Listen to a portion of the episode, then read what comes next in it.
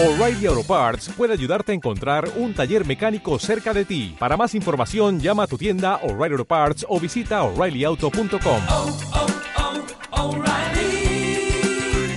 oh, Parts. León Denis. El problema del ser y del destino. Segunda parte. Problema del destino. 16. Las vidas sucesivas. Objeciones y críticas. Ya respondimos a las objeciones que, ya a primera vista, el olvido de las vidas anteriores trae al pensamiento. Nos resta refutar otras de carácter ya filosófico y religioso, que los representantes de las iglesias oponen a la doctrina de las reencarnaciones.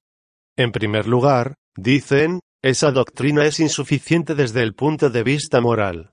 Abriendo al hombre tan amplias perspectivas para el futuro, dejándoles la posibilidad de reparar todo en sus existencias futuras, alentándolo al vicio o la indolencia, no ofrece estímulo de bastante poder y eficacia para la práctica del bien y por todas esas razones, es menos enérgico que el temor de un castigo eterno después de la muerte. La teoría de las penas eternas no es, como vimos, en el propio pensamiento de la Iglesia, más que un espantajo destinado a amedrentar a los malos, una amenaza del infierno, el temor a los suplicios, eficaz en los tiempos de fe ciega, ya hoy no reprime a nadie. En el fondo, es una impiedad contra Dios, de quien se hace un ser cruel, castigando sin necesidad y sin ser el castigo para corregir. En su lugar, la doctrina de las reencarnaciones nos muestra la verdadera ley de nuestros destinos y con ella, la realización del progreso y de la justicia en el universo, haciéndonos conocer las causas anteriores de nuestros males, pone fin a la concepción inicua del pecado original, según el cual toda la descendencia de Adán, o sea, la humanidad entera, sufriría el castigo de las flaquezas del primer hombre. Es por eso que su influencia moral será más profunda que la de las fábulas infantiles del infierno y del paraíso. Pondrá freno a las pasiones, mostrándonos las consecuencias de nuestros actos, recayendo sobre nuestra vida presente y nuestras vidas futuras, sembrando en ellas gérmenes de dolor o de felicidad. Enseñándonos que el alma es tanto más desgraciada cuanto más imperfecta y culpable, estimulará nuestros esfuerzos hacia el bien. Es verdad que es inflexible esta doctrina, y por lo menos, proporciona el castigo a la culpa y después de la reparación, nos habla de rehabilitación y esperanza. Mientras que el creyente ortodoxo, imbuido de la idea de que la confesión y la absolución le borran los pecados, alienta una esperanza vana y prepara para sí decepciones en la otra vida, el hombre, cuya mente fue iluminada por la nueva luz, aprende a rectificar su proceder, a prevenirse, a preparar con cuidado el futuro.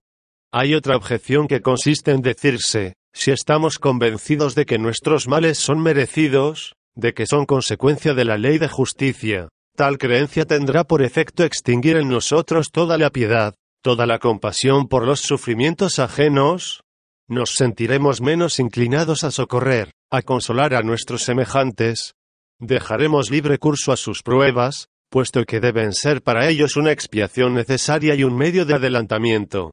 Esa objeción es engañosa, emana de una fuente interesada.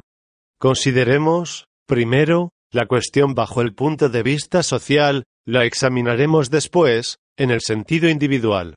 El moderno espiritualismo nos enseña que los hombres son solidarios unos con los otros, unidos por una suerte común. Las imperfecciones sociales, que todos más o menos sufrimos, son el resultado de nuestros errores colectivos en el pasado. Cada uno de nosotros trae su parte de responsabilidad y tiene el deber de trabajar para la mejora del destino general. La educación de las almas humanas lo obliga a ocupar situaciones diferentes. Todas tienen que pasar alternadamente por la prueba de la riqueza y por la de la pobreza, del infortunio, de la enfermedad, del dolor. A todas las miserias de este mundo que no lo alcanzan el egoísta queda ajeno y dice, después de mí, el diluvio. Cree que la muerte lo sustrae a la acción de las leyes terrestres y a las convulsiones de la sociedad. Con la reencarnación, cambia el punto de vista. Será forzoso volver y sufrir los males que contábamos legar a los otros. Todas las pasiones, todas las iniquidades que hubimos tolerado, animado, sustentado, sea por debilidad, sea por interés, se volverán en contra nuestra. el medio social en pro del cual nada hubimos hecho nos obligará con toda la fuerza de sus brazos. Quien tiranizó, quien explotó a los demás será, a su vez, explotado, tiranizado. Quien sembró la división, el odio, sufrirá sus efectos, el orgulloso será despreciado y el expoliador expoliado. Aquel que hizo sufrir sufrirá. Si quisierais asentar en bases firmes vuestro futuro, trabajad, pues, desde ya, en perfeccionar, en mejorar el medio en que habéis de renacer.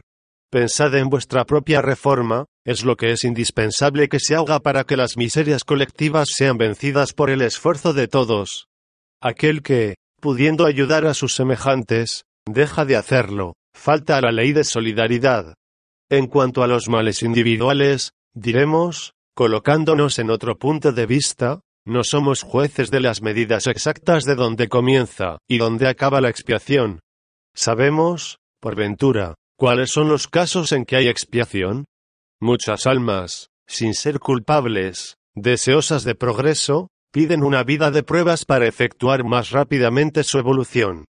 El auxilio que debemos a estas almas puede ser una de las condiciones de su destino, como del nuestro. Es posible que estemos adrede colocados en su camino para aliviarlas, iluminar, confortar.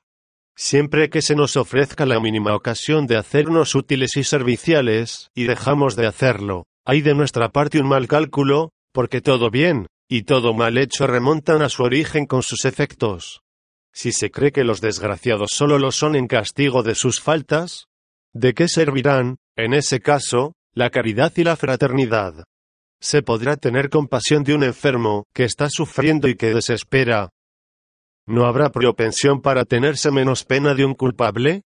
Todavía más, la conmiseración deja de tener razón de ser, sería una falta, en virtud de ser la justicia de Dios afirmándose y ejerciéndose en los sufrimientos de los hombres. ¿Con qué derecho habíamos, pues, de contrariar y poner obstáculos a la justicia divina? La misma esclavitud es legítima y cuanto más castigados, más humillados son los hombres por el destino, más se debe creer en su decadencia y punición. Es de admirar que un espíritu tan penetrante como el de H. Taine, se haya colocado en un punto de vista tan estrecho para enfrentar tan grave problema. Fuera de la caridad no hay salvación, dice Alan Kardec. Tal es el precepto por excelencia de la moral espírita. El sufrimiento, donde quiera que se manifieste, debe encontrar corazones compasivos prontos a socorrer y consolar. La caridad es la más bella de las virtudes. Solo ella da acceso a los mundos felices. Muchas personas para quien la vida fue ruda y difícil se aterran con la perspectiva de renovarla indefinidamente. Esta larga y penosa ascensión a través de los tiempos y de los mundos llena de pavor a aquellos que, dominados por la fatiga, cuentan con un descanso inmediato y una felicidad sin fin. Es cierto que se precisa tener templanza en el alma para contemplar sin vértigo esas perspectivas inmensas. La concepción católica era más seductora para las almas tímidas, para los espíritus indolentes, que según ella, pocos esfuerzos tenían que hacer para alcanzar la salvación. La visión del destino es formidable. Solo espíritus vigorosos pueden considerarlo sin flaquear, encontrar en la noción del destino el incentivo necesario, para la compensación de los pequeños hábitos confesionales, la calma y la serenidad del pensamiento. Una felicidad, que es preciso conquistar a costa de tantos esfuerzos, amedrenta más que atrae a las almas humanas, débiles aún en gran medida inconscientes de su magnífico futuro. La verdad, sin embargo, está por encima de todo. Aquí, por tanto, no están en juego nuestras conveniencias personales. La ley, agrade o no, es ley. Es deber nuestro subordinarnos a sus designios y actos, y no le corresponde a ella doblarse a nuestras exigencias. La muerte no puede transformar un espíritu inferior en espíritu elevado. Somos, en esta como en la otra vida, lo que nos hicimos, intelectual y moralmente. Esto es demostrado por todas las manifestaciones espíritas. Hay quien diga, todavía, que sólo las almas perfectas entrarán a los reinos celestes y por otro lado, restringen los medios de perfeccionamiento al círculo de una vida efímera. ¿Puede alguien vencer sus pasiones, modificar su carácter durante una única existencia? Si algunos lo han conseguido, ¿Qué pensar de la multitud de seres ignorantes y viciosos que pueblan nuestro planeta? ¿Es admisible que su evolución se restrinja a ese corto pasaje por la Tierra? ¿Dónde encontrarán también, los que se hicieron culpables de grandes crímenes, las condiciones necesarias para la reparación? Si no fuesen las reencarnaciones anteriores, volveríamos forzosamente a caer en el laberinto del infierno. Un infierno perpetuo es tan imposible como un paraíso eterno, porque no hay acto, por más loable, ni crimen, por más horrendo, que produzca una eternidad de recompensas o de castigos. Basta que consideremos la obra de la naturaleza, desde el origen de los tiempos, para verificar por todas partes la lenta y tranquila evolución de los seres y de las cosas, que tanto se ajusta al poder eterno, y que todas las voces del universo proclaman. El alma humana no escapa a esta regla soberana. Ella es la síntesis, el remate de este esfuerzo prodigioso, el último eslabón de la cadena, que se extiende desde las más profundas camadas de la vida, y cubre el globo entero. No es en el hombre que se resume toda la evolución de los reinos inferiores y que aparece fulgente el principio sagrado de la perfectibilidad. ¿No es este principio su propia esencia, y como que el sello divino impreso en su naturaleza? ¿Es, si así es, ¿Cómo admitir que la inteligencia humana pueda estar colocada fuera de las leyes imponentes, emanadas de la causa primaria de las inteligencias? La ola de la vida que gira sus aguas a través de las edades para llegar al ser humano, y que, en su curso, es dirigida por la grandiosa ley de la evolución, puede ir a terminar en la inmovilidad. Por todas partes, en la naturaleza y en la historia, está escrito el principio del progreso. Todo movimiento que Él imprime a las fuerzas en acción en nuestro mundo va a tener el hombre. Puede, pues, pretenderse que la parte esencial del hombre, su yo, su conciencia, escape a la ley de continuidad y de progresión? No, la lógica, sin hablar de los hechos, demuestra que nuestra existencia no puede ser única. El drama de la vida no puede constar de un solo acto, le es indispensable una continuación, una prolongación, por la cual se explican y aclaran las incoherencias aparentes y las oscuridades del presente, requiere de un encadenamiento de existencias solidarias unas con otras, realzando el plan y la economía, que presiden los destinos de los seres humanos. Resultará de ahí estamos condenados a una labor ardua e incesante. La ley de ascensión anula indefinidamente el período de paz y de descanso? De ninguna manera. A la salida de cada vida terrestre el alma coge el fruto de las experiencias adquiridas, las acomoda sus fuerzas y facultades al examen de la vida íntima y subjetiva, procede al inventario de su obra terrestre, asimila las partes útiles y rechaza el elemento estéril. Es la primera ocupación en la otra vida, el trabajo por excelencia de recapitulación y análisis. El recogimiento entre los periodos de actividad terrestre es necesario, y todo ser que sigue la vida normal de él recibe, a su turno, los beneficios. Dijimos recogimiento porque en realidad, el espíritu en estado libre, ignora el descanso. La actividad es su propia naturaleza. Esa actividad no es visible en el sueño. Solo los órganos materiales de transmisión sienten fatiga y poco a poco peligran. En la vida del espacio son desconocidos esos obstáculos.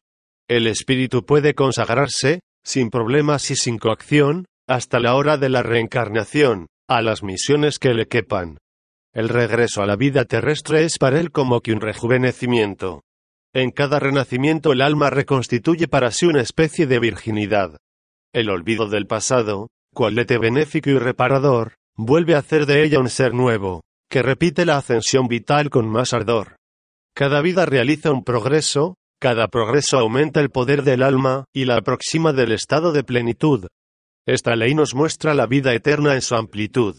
Todos nosotros tenemos un ideal a realizar, la belleza suprema y la suprema felicidad. Nos encaminamos hacia este ideal con más o menos rapidez según la impulsión de nuestros ímpetus y la intensidad de nuestros deseos. No existe ninguna predestinación. Nuestra voluntad y nuestra conciencia, reflejo vivo de la norma universal, son nuestros árbitros. Cada existencia humana establece las condiciones que han de seguirse. Su conjunto constituye la plenitud del destino, o sea, la comunión con el infinito. Nos preguntan muchas veces, ¿cómo pueden la expiación y el pago de las faltas pasadas ser meritorios y fecundos para el espíritu reencarnado, si éste, olvidado e inconsciente de las causas que lo oprimen, ignora actualmente el fin y la razón de ser de sus pruebas? Vimos que el sufrimiento no es forzosamente una expiación. Toda la naturaleza sufre, todo lo que vive, la planta, el animal y el hombre, está sujeto al dolor. El sufrimiento es, principalmente, un medio de evolución, de educación, y en el caso en cuestión, es preciso recordar que se debe establecer la distinción entre la inconsciencia actual y la conciencia virtual del destino en el espíritu reencarnado. Cuando el espíritu comprende, a la luz intensa del más allá, que le es absolutamente necesaria una vida de pruebas para borrar los lamentables resultados de sus existencias anteriores, ese mismo espíritu, en un movimiento de plena inteligencia y plena libertad, escoge o acepta espontáneamente la futura reencarnación con todas las consecuencias que ella acarree, ahí comprendido el olvido del pasado, que sigue al acto de la reencarnación. Esta visión inicial, clara y completa, de su destino en el momento preciso en que el espíritu acepta el renacimiento, basta ampliamente para establecer a conciencia, la responsabilidad y el mérito de esa nueva vida. De ella conserva él en este mundo la intuición velada, el instinto adormecido, que a la menor reminiscencia, el menor sueño, bastan para despertar y hacer revivir. Es por ese lazo invisible, más real y poderoso, que la vida actual se une a la vida anterior del mismo ser y construye la unidad moral y lógica implacable de su destino. Si, ya lo demostramos, no nos recordamos del pasado, es porque, la mayoría de las veces, nada hacemos para despertar los recuerdos adormecidos, y el orden de las cosas no deja por eso de subsistir, ningún eslabón de la cadena magnética del destino se obliteró y, aún menos, se quebró. El hombre de edad madura no se acuerda de lo que hizo en la niñez. Deja por eso de ser la criaturita de que fue y de cumplirle las promesas. El gran artista que, al atardecer de un día de labor, cede al cansancio y se adormece. No retiene durante el sueño el plan virtual, la visión íntima de la obra que va a proseguir, que va a continuar, ni bien despierta. Sucede lo mismo con nuestro destino, que es una lid constante entrecortada, muchas veces en su curso, por sueños que son, en realidad, actividades de formas diferentes, relucientes de sueños de luz y belleza. La vida del hombre es un drama lógico y armónico, cuyas escenas y decoraciones mudan, varían hasta el infinito, y no se apartan nunca, un solo instante, de la unidad del objetivo ni de la armonía del conjunto. Solo cuando volvamos al mundo invisible es que comprenderemos el valor de cada escena, el encadenamiento de los actos, la incomparable armonía de todo en sus ligaciones con la vida y la unidad universales. Sigamos, pues, con fe y confianza, la línea trazada por la mano infalible. Dirijámonos a nuestros fines, como los ríos se dirigen hacia el mar, fecundando la tierra y reflejando el cielo. Hay más dos objeciones que reclaman nuestra atención. Si la teoría de la reencarnación fuese verdadera, Dice Jacques Brieux en el Monitor de los Estudios Psíquicos. El progreso moral debería ser sensible desde el comienzo de los tiempos históricos. Ahora, sucede una cosa muy diferente. Los hombres de hoy son tan egoístas, tan violentos, tan crueles y tan feroces como lo eran hace dos mil años. Es una apreciación exagerada. Aunque la consideremos como exacta, nada aprueba contra la reencarnación. Sabemos que los mejores hombres, Aquellos que después de una serie de existencias alcanzaran cierto grado de perfección, prosiguen su evolución en mundos más adelantados y solo vuelven a la Tierra, excepcionalmente, en calidad de misioneros. Por otro lado, contingentes de espíritus, venidos de planos inferiores, cotidianamente se van juntando a la población del globo. ¿Cómo extrañar, en estas condiciones, que el nivel moral se eleve muy poco? Segunda objeción. La doctrina de las vidas sucesivas, esparciéndose en la humanidad, produce abusos inevitables. No sucede lo mismo con todas las cosas en el seno de un mundo poco adelantado, cuya tendencia es corromper, desnaturalizar las enseñanzas más sublimes, acomodarlas a sus gustos, pasiones civiles intereses. El orgullo humano puede encontrar ahí hartas satisfacciones, y con la ayuda de los espíritus burlones, o de la sugestión automática, se asiste, a veces, a las revelaciones más burlescas. Así como mucha gente tiene la pretensión de descender de ilustre estirpe, así también, entre los teósofos y los espíritas, se encuentran muchos creyentes vanidosos convencidos de haber sido tal o cual personaje célebre del pasado. En nuestros días, dice Myers, Anna Kingsford y Edward Maitrand pretendían ser nada menos que la Virgen María y San Juan Bautista. En lo que personalmente a mí respecta, conozco en este mundo unas diez personas que afirman haber sido Juana de Arco. Sería de nunca acabar si fuese preciso enumerar todos los casos de este género. No obstante, es posible encontrar en este terreno alguna parcela de verdad. Como veremos, sin embargo, de cribar los errores, en tales materias, precisamos entregarnos a un análisis atento y pasar tales revelaciones por la criba de una crítica rigurosa.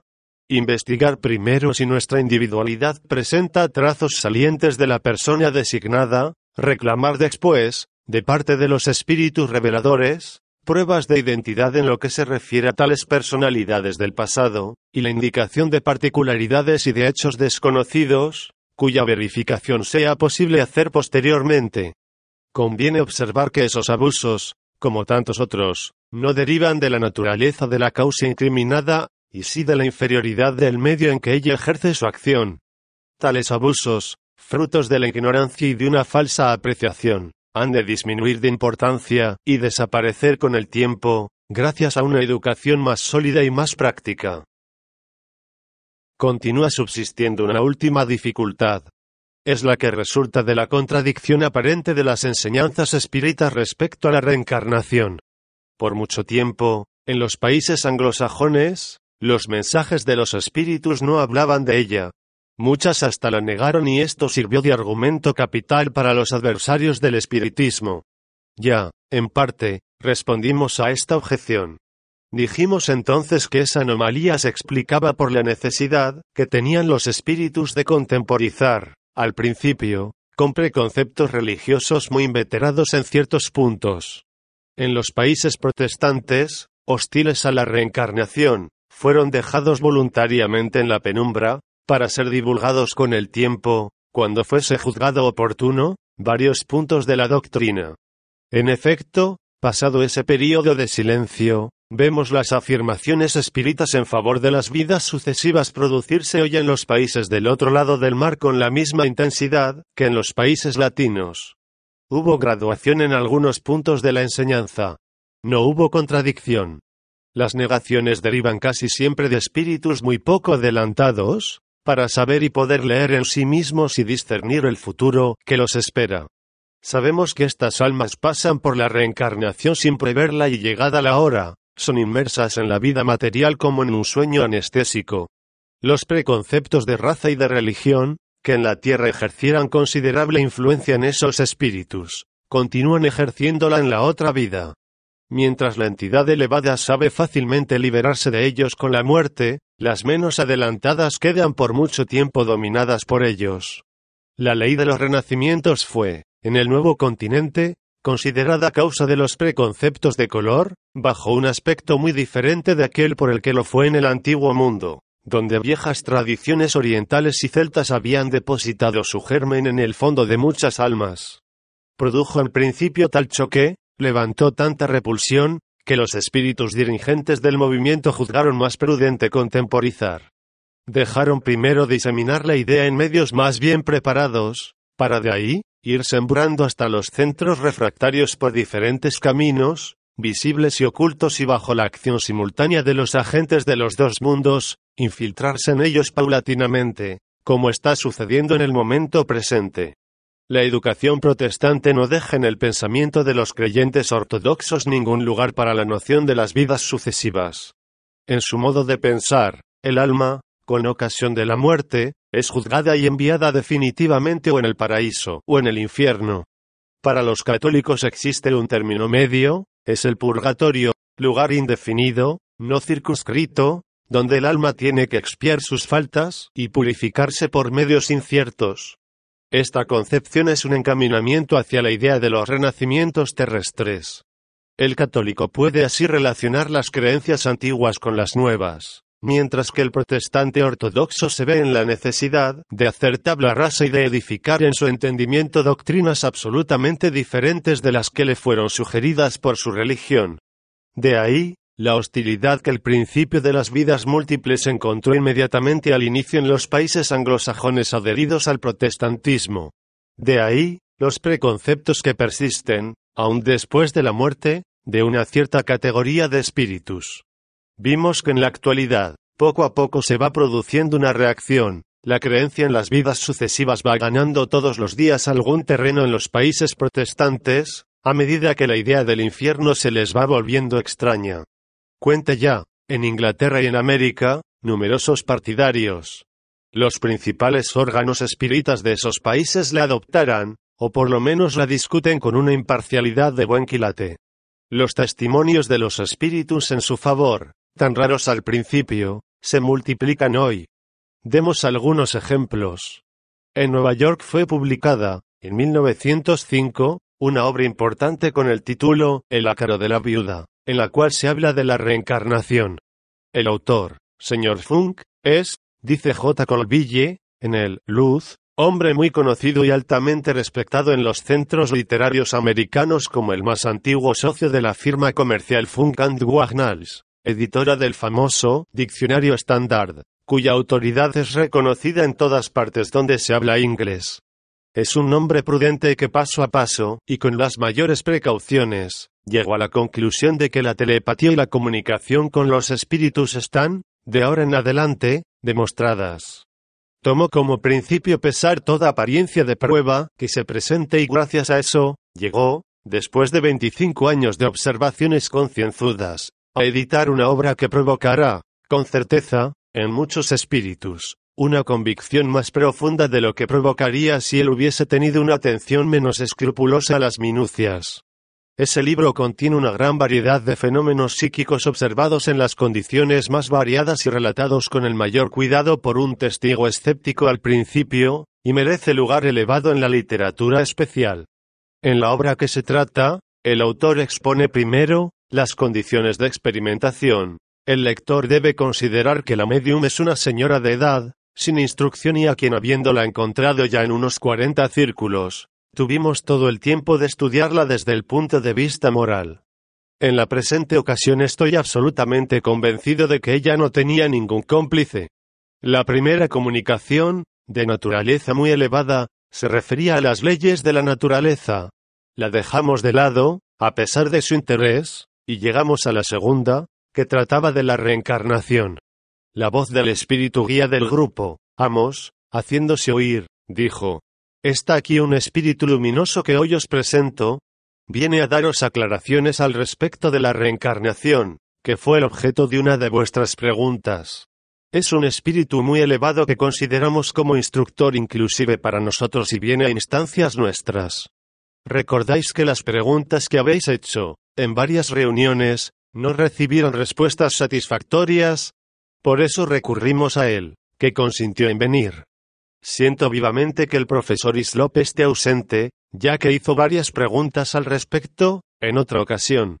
Una voz, mucho más fuerte que la precedente y absolutamente distinta, toma así la palabra. Mis amigos, la reencarnación es la ley del desarrollo del espíritu en la vía de su progreso, y todos debemos progresar, lentamente, es verdad, con pausas más o menos prolongadas, desarrollo que demanda largos siglos. Viene un momento en que el espíritu vuelve a nacer, entrando en otra esfera más elevada de su existencia. No hablo solamente de la reencarnación en la tierra. No es frecuente que un espíritu elevado, que haya vivido en la tierra, vuelva a nacer en ella. Algunas veces, no obstante, los espíritus son aficionados a la tierra y a sus atractivos, y vuelven a tomar cuerpos humanos y a vivir otra vez en la tierra. Pero eso no es necesario para los espíritus elevados. Los progresos son más rápidos en el cuerpo espiritual y en las regiones donde nos encontramos que en las condiciones de la vida terrena. Lo que acabamos de decir es aplicable a cada una de las esferas que sucesivamente recorremos. Dijo, después, que Jesús bajó de una esfera superior para desempeñar una misión junto a los hombres y traerles la verdad. Frederick Myers, en su obra magistral La personalidad humana, Su supervivencia, edición inglesa, capítulo 10, párrafo 1011, expresa una opinión análoga. Nuestro nuevo conocimiento en psiquismo, confirmando el pensamiento antiguo, confirma también, con relación al cristianismo, la narración de las apariciones de Cristo después de su muerte, y nos hace entrever la posibilidad de la reencarnación benéfica de espíritus que alcanzan un nivel más elevado que el hombre.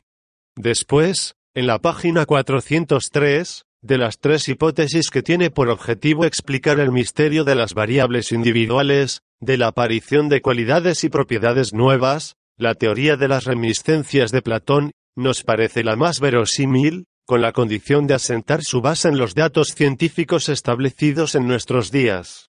Y la página 329, la doctrina de la reencarnación nada encierra que sea contrario a la mejor razón y a los instintos elevados del hombre.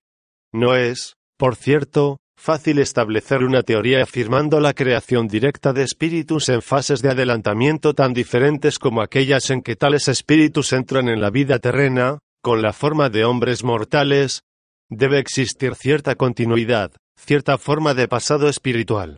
Por ahora, ninguna prueba poseemos en favor de la reencarnación. Myers no conocía las recientes experiencias de las que hablamos en el capítulo 14. En tanto, página 407, afirma nuevamente, la evolución gradual de las almas tiene numerosos estadios, a los que es imposible señalar un límite. Más recientemente, las Cartas del Mundo de los Espíritus, de Lord Carlingford, publicadas en Inglaterra, admiten las reencarnaciones como consecuencia necesaria de la ley de evolución. La doctrina de las vidas sucesivas se va insinuando mansamente, en la actualidad, por todas partes, del otro lado de la mancha. Ahí vemos un filósofo como el profesor de Gart adoptarla de preferencia las otras doctrinas espiritualistas y declarar, como lo hiciera Hume antes de él, que ella es la única que presenta puntos de vista razonables acerca de la inmortalidad. En el último congreso de la Iglesia Anglicana, en Weymouth, el venerable arcediano Colley, rector de Stockton, Warwickshire, dio una conferencia sobre la reencarnación, en sentido favorable. Este hecho nos indica que las nuevas ideas abren una brecha hasta en el seno de las iglesias de Inglaterra, luz de la verdad. Por fin, en su discurso de abertura, como presidente de la Sociedad para la Investigación Psíquica, el reverendo W. Boyd Carpenter, obispo de Ripon, el 23 de mayo de 1912, ante un selecto y distinguido auditorio, hizo resaltar la utilidad de las pesquisas psíquicas, a fin de obtenerse un conocimiento más completo del yo humano y precisar las condiciones de su evolución.